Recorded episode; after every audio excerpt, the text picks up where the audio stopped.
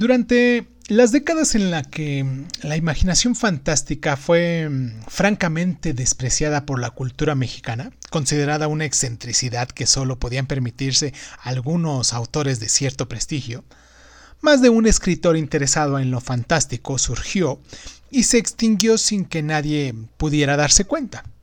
Otros como Verónica Murgía resistieron y en este siglo se han revelado a muchos lectores. Entonces, alternando la escritura con estudios de artes plásticas, ya que ha sido ilustradora, Murgía se dio a conocer como especialista en narrativa infantil y juvenil. Es la única persona nacida en México que ha obtenido el Premio Internacional Gran Angular de Narrativa Juvenil que ganó en el año 2012 por su novela Loba, y esta es una rareza considerable en el panorama mexicano de la imaginación fantástica, pues es una de las muy escasas novelas notables hechas en el país en el que se encuadra en un género reconocible, la fantasía épica, a la manera de Tolkien. En La Loba, Murgía cuenta una historia de aventuras que es al mismo tiempo un alegato contra la violencia contemporánea, a tono con el compromiso social que deja ver mm, toda su obra. Entre sus libros podemos encontrar algunas novelas como Aulilla, que se hizo en 1997, y Fuego Verde, que se hizo dos años después, en 1999, y la colección de sus cuentos, como el que vamos a leer el día de hoy, que se llama El Ángel de Nicolás. En este cuento, muy que da título a nuestro programa del día de hoy, eh, muestra como gran parte del resto de su obra de Murgía su gran interés por la historia, en especial por la Edad Media, ya que todas sus narraciones son producto de una investigación rigurosa. Lo extraordinario se vuelve más potente al surgir en escenarios totalmente creíbles y más actuales de lo que parecen a primera vista. Espero que se den el tiempo para terminarnos de escuchar hasta el final todo este cuento que, es genial, cómo está escrito, cómo está documentado también. Pero antes de, pasar a leerlo en voz alta, quiero recomendarles tres cuentos que pudiesen tener una mm, cierta eh, eh, similitud o a lo mejor que se pudiesen ver cercanos, ¿vale? Uno de ellos es un cuento de Angélica Gorodischer titulado Acerca de ciudades que crecen desconsoladamente. Otro de ellos es un cuento titulado Por los túneles de Adriana Díaz Enciso. Y por último, quiero también recomendarles un cuento de Connie Willis titulado La carta de los Cleary. Y pues, sin más ni más, esto es Crónica Lonares. Yo soy Irving Sun. Les agradezco mucho el tiempo que se toman para estar aquí con nosotros, para descargarnos. Pero sobre todo, mucho les agradezco a todas estas personitas que diariamente están aquí con nosotros compartiendo estos audios, haciéndoseles interesantes encontrando personas o grupos de lectura que quizás pudiesen interesarles este tipo de, lecturas que se están haciendo en voz alta. Y pues nada, si te gusta déjenme en los comentarios, ya saben dónde encontrarnos, ya saben dónde seguirnos. Y pues muchísimas gracias por estar aquí con nosotros. Y pues sin más ni más, comenzamos. Cierra los ojos. Si escuchas que alguien se acerca, no temas. Todo estará bien.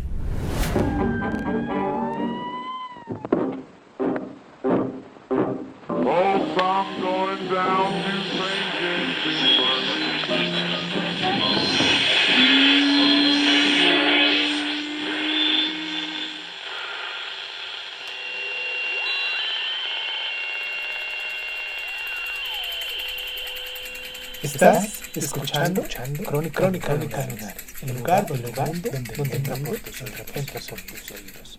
Bienvenido. El ángel de Nicolás, Verónica Murgía. He recordado toda mi vida cobijado bajo un voto de silencio. Entiendo que la mejor advertencia de un hombre como yo puede hacer a los demás es vivir en callada humildad, pero mis superiores me han ordenado escribir. Quizás el minucioso recuento de mis pecados sirva de algo. o quizás el imponerme la obligación de consignarlos trabajosamente al pergamino, pues aprender a escribir es tarea fatigosa y ardua, sea parte de mi penitencia. He vivido en tiempos asiagos, un 15 de agosto, hace ya 17 años, fui testigo de cómo el cielo de Constantinopla se obscureció a mediodía cuando la madre del emperador Constantino, Irene la ateniense, ordenó cegarlo en la misma habitación del pórfido en la que lo había parido. El sol se ocultó entonces y un súbito y silencioso anochecer cubrió la tierra. El funesto silencio se rompió cuando en la ciudad se alzó un amargo clamor. Hombres y mujeres se postraron, desgarrándose las ropas y mesándose el pelo, mientras con grandes alardidos pedían a Dios que tuviese misericordia. Tal vez esas mismas súplicas proferían al emperador en su palacio mientras de rodillas veía el rostro del verdugo que se acercaba a sacarle los ojos. En los cuarteles los soldados encendieron las antorchas con manos trémulas. En los templos los monjes oraban de bruces y observaban de reojo los cirios, calculando de cuánta luz disponían. La oscuridad, sin embargo, duró poco el tiempo que tardó el verdugo en dejar ciego a Constantino. Las campanas de la iglesia de los santos apóstoles replicaron agradecidas cuando el sol salió de nuevo, aunque el emperador jamás volvió a ver la luz. Hay quien dice que ese día las naves de todas las naciones equivocaron su rumbo. El Marmara se convirtió, mientras duró esa noche breve y terrible, en una charca descomunal de pez negra. La negra como la ambición de Irene, quien después de cegar a su hijo y aconsejada por el eunuco Estoriaco, adoptó el sagrado título de Brasileus, para escándalo de los prelados y los nobles que no concebían a una mujer emperador. En la Pascua del año 799 de nuestro Señor, fui a buscar a una siciliana de la que me había encaprichado a un burdel cercano al palacio de Magnuara. Bebí mucho. Al otro día, cuando me despertó el escándalo del cortejo, me asomé a la ventana. Bajo la luz de un sol que me hirió los ojos, vi a Irene con las riendas de la cuadriga imperial en las manos. Me precipité escaleras abajo y salí a tiempo para ver pasar en medio de una nube de polvo a los soldados de Escoriano y a la turba que lo seguía, llenando el aire de gritos y rezos. Irene cumplió con el rito imperial como si hubiera nacido varón arrojó monedas de oro al populacho, alcancé a ver recoger veinticinco besantes, y las imágenes que su hijo había mandado a quitar de los templos fueron restituidas. Los griegos adoramos de nuevo los íconos como si fueran idólatras, postrándonos ante las imágenes como si fueran dioses. Algunos de los monjes que antes se negaban a tolerar a una mujer que fuera Basileus, la bendijeron a pesar de la muerte de Constantino, pues el verdugo fue tan cruel al cegarlo que no sobrevivió ni dos semanas. Pero la Virgen María seguía apareciéndose sobre las murallas. Las gentes gritaban al ver el manto azul y brillante como una flama, ondeando sobre sus bastiones. Preotocos, protégenos, Madre Santa de Dios y Constantinopla entera se envalentonaba. 2. En las noches cuando las campanadas llaman a maitines, Abro los ojos en obscuridad y mi corazón late deprisa, inmerso en el recuerdo de la batalla contra los búlgaros a quienes Lucifer ha otorgado tantas victorias, envuelto por el tiempo lentísimo de ese claustro en el que el recuerdo florece y fructifica sin que nada nos distraiga, aun a pesar del dolor y del remordimiento. Me pregunto si la sangre de Irene, esa madre crudelísima, sería más digna que la de Nicéforo, el goloteta del tesoro que la derrocó y la envió a morir a Lesbos. Dicen los patricios que a Nicéforo le faltaba ambición. Comentan que si Irene hubiera vuelto a casarse, se hablaba de un matrimonio con Carlo Magno. Ese bárbaro incapaz de escribir su propio nombre, el imperio habría resistido invulnerable al embate de los búlgaros. Pero Irene no importó nunca. Es Anicéfaro a quien recuerdo como mi Basileus, y es por él que mi corazón se estremece en las noches. Me alisté en el ejército de Nicéforo cuando Bardanes turco trató de conquistar el trono. Nicéforo se defendió como un león y ahí empezó su ascenso fulgurante. Derrotó a Baldanes, derrotó a Arsabel, los soldados vencidos desfilaron en una larga procesión por las calles de Constantinopla, los raparon y cargaron de cadenas, el populacho los insultó, algunos les arrojaron piedras y puñados de bostas de caballo, los rapazuelos trataban de herirles las piernas con palos afilados y los llamaron hijos de perra, Cincuenta soldados fueron cegados y los agujeros donde habían estado sus ojos parecían mirar las altas murallas cuando volvían sus rostros exagües al cielo.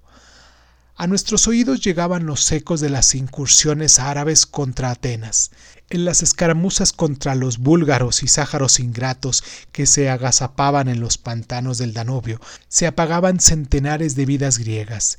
El Cancrum, ese nombre que es como un terrón de lodo en mi boca, ese nombre semejante al ruido que hace una piedra al romperse, había reunido a los búlgaros bajo su mando. Ese ejército venido de los bosques oscuros y llenos de monstruos de Transilvania dio batalla y venció a los griegos en las orillas del río Escrimón. Krum y sus hombres llevaron su insolencia hasta asesinar a las guarniciones acuarteladas de Sofía. Tanto miedo hubo entonces en Constantinopla que los monjes predicaban en las calles y decían que se avecinaba el fin de los tiempos. Fueron esos días cuando se reanudó la costumbre de dar la comunión en los cadáveres antes de enterrarlos. Nicéforo probó su valor contra la flota de Harum al-Rashid. Las flotas bizantinas usaron el arma secreta y atroz. Los infieles fueron vencidos y las tumbas fueron sus propias naves convenidas en piras funerarias que flamearon sobre las aguas del mar, dentro de las nubes de fuego griego se incendiaba la espuma de las olas.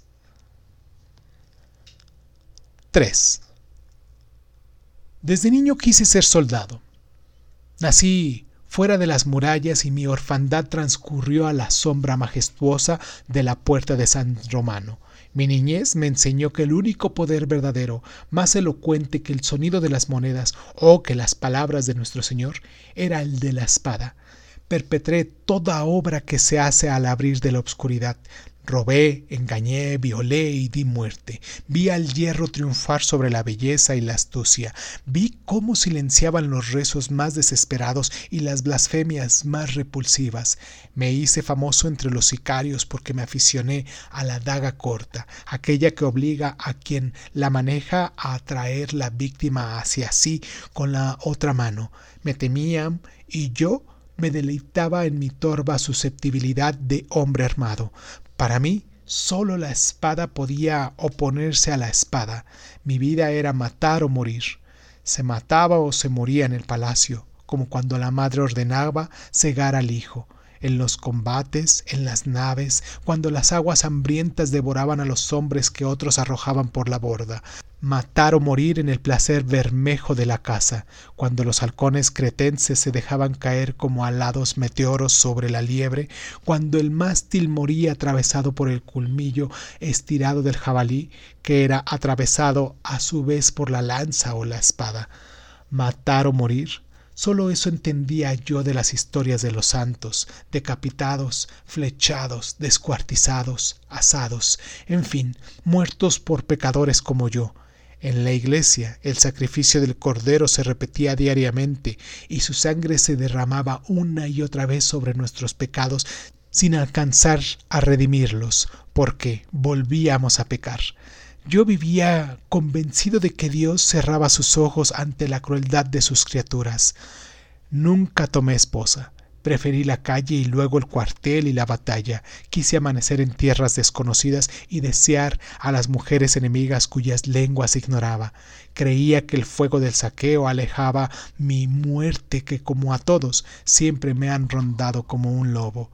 Cuando se supo que el Goloteta encabezaría una segunda expedición en contra de los búlgaros y que nuestra recompensa serían buenas tierras de cultivo cercanas a Pera, me alisté en sus filas.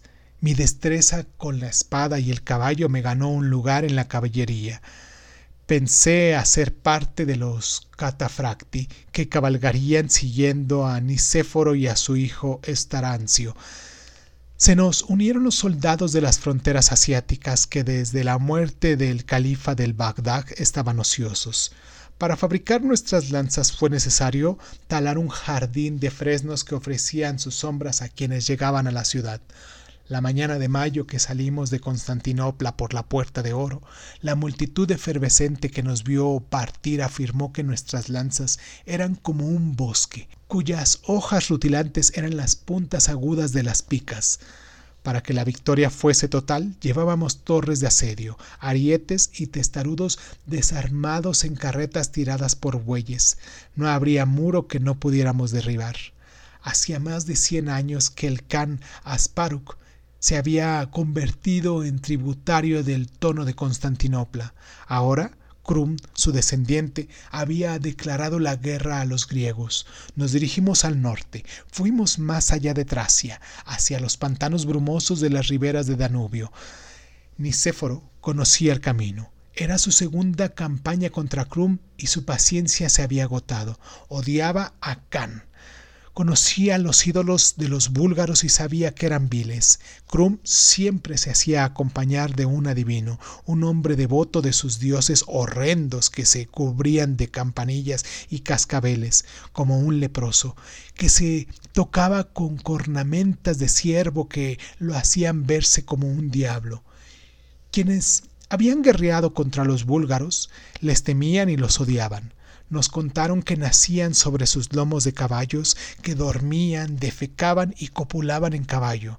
Ciertamente los vi morir a caballo, y sus cuerpos permanecían sobre las monturas, atadas las caderas a las sillas y los dedos entretejidos con las sienes, inextricablemente para siempre. Podían disparar más flechas en un Ave María que seis arqueros griegos y no dirigían la flecha con el índice, sino que colocaban la vara en medio del puño con la mano vuelta hacia abajo y las plumas rozando la muñeca. Además, disparaban como los partos, volviéndose sobre el caballo cuando huían. Usaban puntiagudos cascos de hierro sobre sus gorros de piel y todos tenían las piernas curvas, modeladas por el lomo de sus pequeños caballos. Avanzamos hacia su capital en medio de esta emboscada y peste.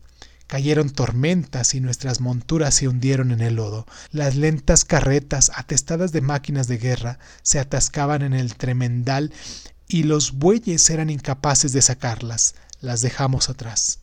Hubimos de cortar árboles y afilar las puntas de los troncos para fabricar tenebras. Las ligeras vigas con las que esperábamos perforar los muros de los búlgaros las fiebres nos diezmaban. Pronto, además de las tempestades que entorpecían nuestro paso, convirtiéndonos en un ejército de borrosas figuras vestidas de lorinjas que se enmohecían, llovieron sobre nosotros las flechas búlgaras. En chaparrones letales que surgían de la apersura, las crueles flechas bárbaras cubrían el cielo, girando sobre sí mismas, cantando, los búlgaros agujeran las puntas y sus flechas silban como mirlos, y alargando su espiral mortífera hasta que se clavaban en la espalda de un hombre. A causa de la humedad, ni las heridas más superficiales se curaban, y de los labios de cualquier laceración resumbaba la pus. Los hombres del Khan preferían atacarnos de noche desjarretaban las mulas y desaparecían antes de que pudiéramos verlos. Sus caballos eran fantasmas veloces y hundizos que se confundían con la negrura, y de poco nos valieron las fogatas tiritantes que encendíamos con leña mojada. A veces un ojo como una almendra de tinta en cuyo centro brillaba una gota de luz se destacaba en la maleza y los vigías daban la voz de alarma. Pero era inútil Los búlgaros usaban silenciosas armaduras de cuero y envolvían los cascos de sus caballos con trapos. A los griegos que raptaban los encontrábamos después, a la vista de sus cuerpos martirizados y tumefactos. El pavor y la sed de venganza peleaban por nuestros corazones. El numeroso ejército con el que salimos de Constantinopla menguaba día a día y los mercenarios desertaron. Tuvimos sed. Y su hijo Omurtaj envenenaron los pozos. Solo Nicéforo guardaba la calma. Dábamos sepultura a nuestros muertos y él oraba por las almas después de ungirlos con aceite bendito. Velaba sobre nosotros cuando comíamos nuestro rancho de cecina y aceite sobre los escudos que colocábamos encima de las rodillas y nos mostraba una reliquia de San Demetrio que llevaba colgada del cuello, un trozo de hueso que fungía tenuemente engarzado en los rayos de un relicario de oro. El logoteta traía la santa hostia en sus alforjas y no temía. Nos ordenó gritar Señor, ten piedad al combatir, pero como temíamos, era cada día más crueles y dejamos la piedad para Dios. Asolamos las tierras de los súbditos de Crum. Tuve una mujer búlgara que tomé prisionera después de quemar su aldea. En las noches me daba un mudo calor de bestia mansa. De día caminaba detrás mío, uncida a mi caballo con las manos atadas. Me gustaba, pero la maté a pesar de su dulcedumbre, porque las burlas de un macedonio que la encontraba fea me irritaban. Nunca supe su nombre. Acicatelados por el miedo y la ira, llegamos a la extraña capital de los búlgaros, Prisca. El camino para alcanzarla quedó empapado de sangre griega y búlgara, por eso al llegar nos sorprendieron su pobreza y la arquitectura torpe y simple de las murallas que contemplamos desde lo alto de un bosquecillo de encinas. Prisca, semejante a una costra de arcilla. Era una aldea grande protegida por un muro de barro y troncos mal desbaratados de donde aún prendían algunas ramas. Nosotros, acostumbrados a los esplendores de Constantinopla y Salónica, nos reímos de sus débiles murallas señalándolas con el dedo y escupiendo en su dirección. Los vigías dieron la voz de alarma al vernos. Nicéforo gritó la orden de un temblor que recorrió las filas, acompañado por el venerable grito de guerra bizantino. ¡Noviscum! gritamos mil veces, iracundos y anhelantes. El ejército se dividió como si un animal monstruoso se desperezara. La infantería avanzó con los escudos sobre sus cabezas mientras los catafracti esperábamos impacientes, clavando la espuela y tirando de la birda al mismo tiempo. Algunos búlgaros asomaban la cabeza sobre el muro y tiraban sin puntería. Nicéforo bajó el astil de su lanza, en el que ondaban nuestros colores. Comenzamos. La infantería lanzó los ganchos y las escalas colgaron del muro. Nosotros disparamos flechas incendiarias que prendieron los techos de paja. Era tan grande nuestro ímpetu que al principio no nos dimos cuenta de que la ciudad apenas se defendía. El muro de Prisca era más bajo que los muros de los fuertes que habíamos quemado en el camino. Entramos en ella como un río atronador. Un grupo de jóvenes armados con lanzas y aperos de labranza nos hizo frente. Algunas piedras golpearon los costados de nuestros caballos. Nicéforo cabalgó entre ellos con la espada en la diestra. Los búlgaros fueron sesgados como mieses y nuestras voces ahogaron los ayeres de las víctimas. Cayó la tarde sobre nosotros, pero no nos dimos cuenta, iluminados y caldeados por los fuegos de la ira y el saqueo. Ardió la humilde prisca, incendiamos sus chozas pardas y sus graneros, derribamos las puertas del templo dedicado a los caballos y calcinamos el burdo palacio del Can, degollamos a los niños, a las mujeres que encontramos ocultas en sus casas y a los ancianos en sus yacijas, que que no hubiera monedas de oro, joyas o marfiles nos encolerizó aún más. Sin el efecto apaciguador del botín, nuestra furia se encrespaba en lugar de amainar y nos dedicamos a desventrar las yeguas y a quemar los establos. Krum no está aquí, nos decíamos con asombro, y a pesar de que no habíamos matado a un solo soldado, no nos detuvimos. Los relinchos se mezclaron con el llanto y los gemidos de los moribundos. Los búlgaros que defendieron bravamente los establos con palos endurecidos en la hoguera eran demasiado viejos o demasiado jóvenes para pelear. Vi un caballo, griego o búlgaro, no lo sé, que corría y sus vísceras colgantes se enredaban en sus cascos como una larga sierpe rosada y azul. Estauracio, hijo de Nicéforo, apareció rodeado de soldados que reían. Satisfechos, recorrían a pie con las espadas chorreantes el escenario del pillaje. Una vaga pesadumbre me agobió. Me aparté y dejé a mis compañeros entregados al saqueo. Me dirigí al bosquecillo, tiritando de cansancio. Enfundé mi espada, sin limpiarla. La sangre me chorreaba al pelo, pues tenía una herida en la frente de la que no me había percatado. Al caminar hacia el campamento, iluminado por la aureola roja que coronaba la ciudad, vi que Nicéforo se dirigía a la tienda en la que acostumbraba orar con algunos de sus hombres. Caminé hacia ellos para pedirle a Nicéforo o a alguno de los monjes que siempre lo acompañaban que me oyeran confesión. Un dolor repentino me atenazó el pecho y recorrí con los dedos el peto de la coraza para revisarla. Tal vez una lanza me había roto una costilla, pero a excepción de la que me empapaba el pelo, la sangre que me bañaba no era mía. 4. Lo que sentí después cambió mi vida para siempre, aunque mi recuerdo es una confusa sucesión de imágenes revueltas como un remolino del viento embravecido. Iba hacia Nicéforo, cuando con el rabillo del ojo distinguí algo blanco que se movía entre los árboles. Era una mujer. Creí que era una búlgara que había escapado del saqueo, pero cuando me acerqué me pareció griega. El óvalo pálido de su rostro sonriente me recordó el de la siciliana que amé el verano que Irene se coronó Basileus. En voz baja, primero en griego y luego en mal latín le pregunté ¿Quién eres, mujer? Ella se acercó y yo desenvainé. Dirigí la punta de la espada a su pecho y la amenacé.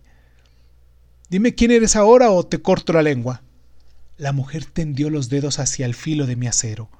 Volví apenas la muñeca para que la hoja se clavara en la parte blanda que hay entre el pulgar y el índice de la mano que se acercaba cuando mi espada, de pronto pesadísima, cayó al suelo. Una gota de sangre de la herida que tenía en la frente entró en mi ojo izquierdo y medio ciego retrocedí. Ella avanzó otro paso. A lo lejos se escuchaban los gritos de los griegos. Alcancé a pensar que había caído en una trampa y me incliné sobre la espalda que yacía encima de la hierba cuando ella colocó su pie desnudo en el hierro. Sentí que me ahogaba de rabia. Quise cogerla del pelo para forzarla y degollarla porque se había burlado de mí, pero cuando me ergí, ante mi vista no estaba ya la muchacha vestida de blanco, sino un soldado griego de mi edad y altura con acero idéntico al mío en la diestra y un escudo colgado sobre el costado. La cara permanecía en la oscuridad. ¿Me reconoces? dijo una voz familiar. Dudé, lleno de terror. No sé quién eres, susurré. ¿Qué fue de la hechicera? Mira. exclamó él y levantó la espada. De la hoja manchada de cuajones brotaron lenguas de fuego que lamieron la oscuridad. Vi, iluminados por la luz celeste que brotaba del acero, el bosque y el campamento, y mis manos se veían azules y en ellas brillaba la sangre como aceite negro. Entonces reconocí la espada. No era la mía era la espada cuya punta señaló a nuestros padres Adán y Eva la salida del paraíso.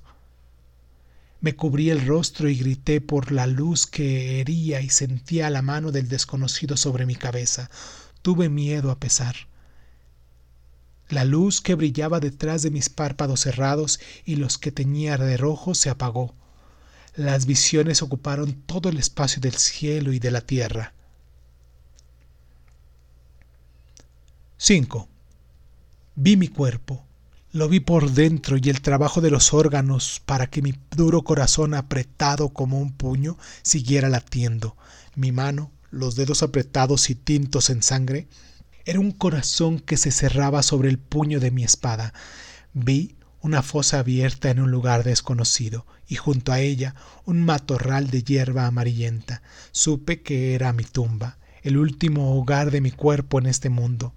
Vi las cismas de Marmara y vi la silueta armada de Constantinopla, pero los muros ardían y se desmoronaban. Vi las guerras sucesivas, las banderas y estandartes, todos distintos, todos el mismo. Caí hincado y abrí los ojos, y ante mí estaba la muchacha búlgara, aquella que me sonreía con las manos atadas y me imploraba que no la matase en un idioma que yo ignoro, pero que comprendí. De su garganta brotó sangre que derramé. Grité y vi llorar a su padre, como lloré cuando yo era niño y mataron a mi padre en una taberna por la espalda a causa de una ofensa imaginaria. Dios no cerraba sus ojos como yo creía. Caí de rodillas frente al ángel y supliqué Ten piedad, ante mis ojos la muchacha búlgara se convirtió en mí y fue como mirarme en un espejo. El hombre feral que tenía frente a los ojos, como una herida en la frente y la cara manchada de sangre, me repugnó. Una mano idéntica a la diestra. La vieja cicatriz que me hizo una daga lombarda también le cruzaba la palma callosa. Se posó sobre mi mejilla y me obligó a volver el rostro hacia Prisca. El ángel me mostró la venganza de Krum. La aparición se transformó de nuevo y fue un ángel vestido de azul como los de los íconos. Permaneció a mi lado y me sostuvo la mano con sus dedos graciales mientras el ejército búlgaro rodeaba a los griegos como una nube de langostas. Prisca fue el cebo, las endebles murallas, la trampa. Los griegos, entorpecidos por la sangre derramada como un narcótico, fueron sorprendidos por los búlgaros en plena rapiña. Krum galopaba al frente, su casco relucía y las mangas acolchadas de su traje estaban teñidas de sangre hasta los hombros. En su peto de cuero de yegua vibraban algunas flechas griegas. Montaba un caballo robusto que tenían los francos brillantes de espuma y los belfos sangrantes. Los búlgaros aullaban. De sus gargantas salía un ulular agudo que hizo que yo me soltara de los dedos del ángel para taparme los oídos. Los griegos trataron de salir de la ciudad, pero los búlgaros ocupaban la entrada con sus caballos. A la vista de los cuerpos de las mujeres y sus hijos, sus gritos se hicieron más terribles. ¡Ay de mis compañeros! Los más afortunados encontraron la muerte en la batalla cuando se ofrecieron a las flechas búlgaros, pero todos preferían morir espada en mano que ser sometidos al suplicio. Yo me lamentaba por todos los que morían. Levanté las manos al cielo y lloré y mi llanto se perdió en el estrépito de la batalla y los alardidos de dolor de los griegos. Me arrojé al suelo y quise hundirme en la tierra. Los húmedos terrones se deshicieron entre mis dedos como el polvo en el que habríamos de convertirnos todos. Me arrastré hasta el ángel y lo miré. Su rostro impasible brillaba, me señaló la ciudad, Vi los cadáveres de griegos y búlgaros tendidos en un fango de carne y sangre, amontonados en una confusión que los igualaba, a la luz de la luna hinchada y amarilla. Vi a Krum que gritaba, regocijando, y levantaba la lanza en cuya punta había clavado la cabeza de Nicéforo. Me puse de pie y oculté la cara en el pecho del ángel. Fue como si buscara cobijo bajo el árbol en llamas. Me besó en los párpados y vi, aunque no con mis ojos, pues el llanto me cegaba, la fiesta infame en la que el cráneo de Nicéforo fue convertido en una copa de plata. Vi a Krum beber de ese cáliz de vino denso y a los prisioneros griegos arder en las piras. El ángel murmuró en mi oído y escuché mi propia voz que blasfemaba y decía Dios no nos ve ni nos escucha.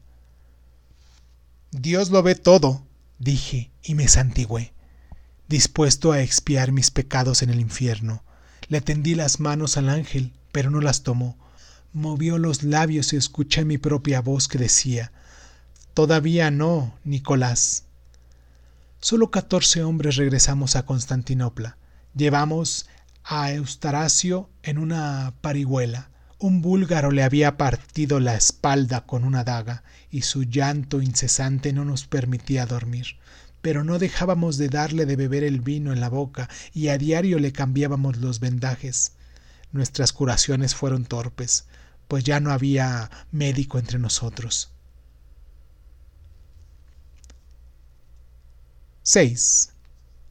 Es mi penitencia saber que la muerte por la espada no se detendrá mientras haya hombres sobre la tierra. Ahora, vestido con este hábito negro de monje, siento desde mi celda los estertones del mundo. Apenas ayer el emperador Miguel anunció que el 5 de noviembre el puerto de Mesembria cayó en manos de los búlgaros. Ay, veo la noche de Mesembria teñida de luz roja iluminada por el fuego que hace arder la ciudad y las naves. Veo el mar color de sangre, las olas coronadas de espuma bermeja, los maderos flamígeros que flotan entre los cuerpos de los muertos. Veo a Krum. También veo la copa soez que se hizo contra la cabeza de Nicéforo, colgada del arzón de su caballo. Veo a los búlgaros y a los griegos entrelazados en la danza funesta de combate, a las mujeres llorando, y a sus hijos mudos de terror, cogidos de sus faldas. Cada gota de sangre que se derrama me duele como si manara de mi propio pecho. La pluma con la que escribo estas líneas tiembla en mi mano y mancho el pergamino costoso que me han dado los monjes. No he vuelto a matar ni a llorar, ni una lágrima saldrá ya de mis ojos. Lo secó el beso de la aparición. Mi ángel me enseñó que la vida no es solo matar o morir, pero no me reveló lo demás. Constantinopla, en el año 812 de nuestro Señor Jesucristo y en el año 6334 desde el principio del mundo.